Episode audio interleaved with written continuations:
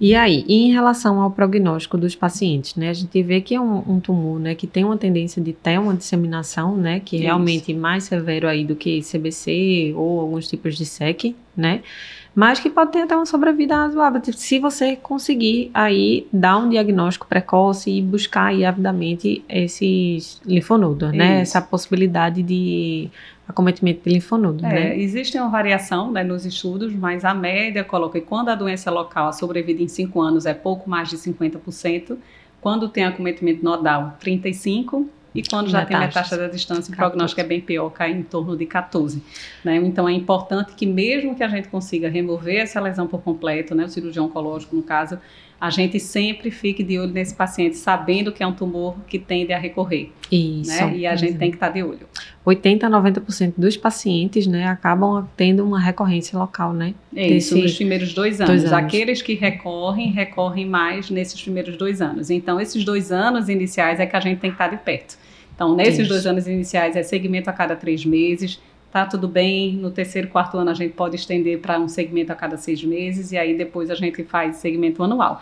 Mas ficar Isso. de olho, examinar linfonodo em todas essas revisões, já que a recorrência mais comum é linfonodal. E, eventualmente, pacientes de alto risco, lógico, vão ficar acompanhando com cirurgião oncológico, com oncologista clínico e, eventualmente, precisar fazer exame de imagem periódico se, os, se as lesões forem mais de maior risco, né? Pacientes imunocompetentes, com tumores muito pequenos, sem invasão vascular, que conseguiam excisão completa logo nessa remoção primária, podem até prescindir desse tipo de exame.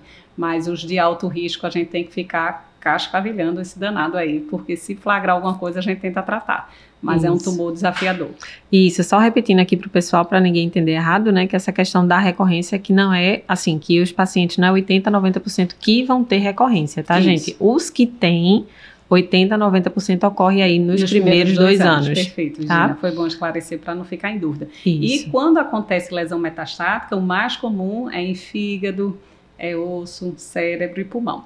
Então, assim, é a ordem é um pouquinho diferente, por exemplo, do melanoma, né? Então, lembrar que quando a gente vai pedir PET scan, seriado, fazer o segmento, o oncologista geralmente fica de olho nesses sítios, né? Isso, e se exatamente. precisar, a gente vai avançando com o tratamento.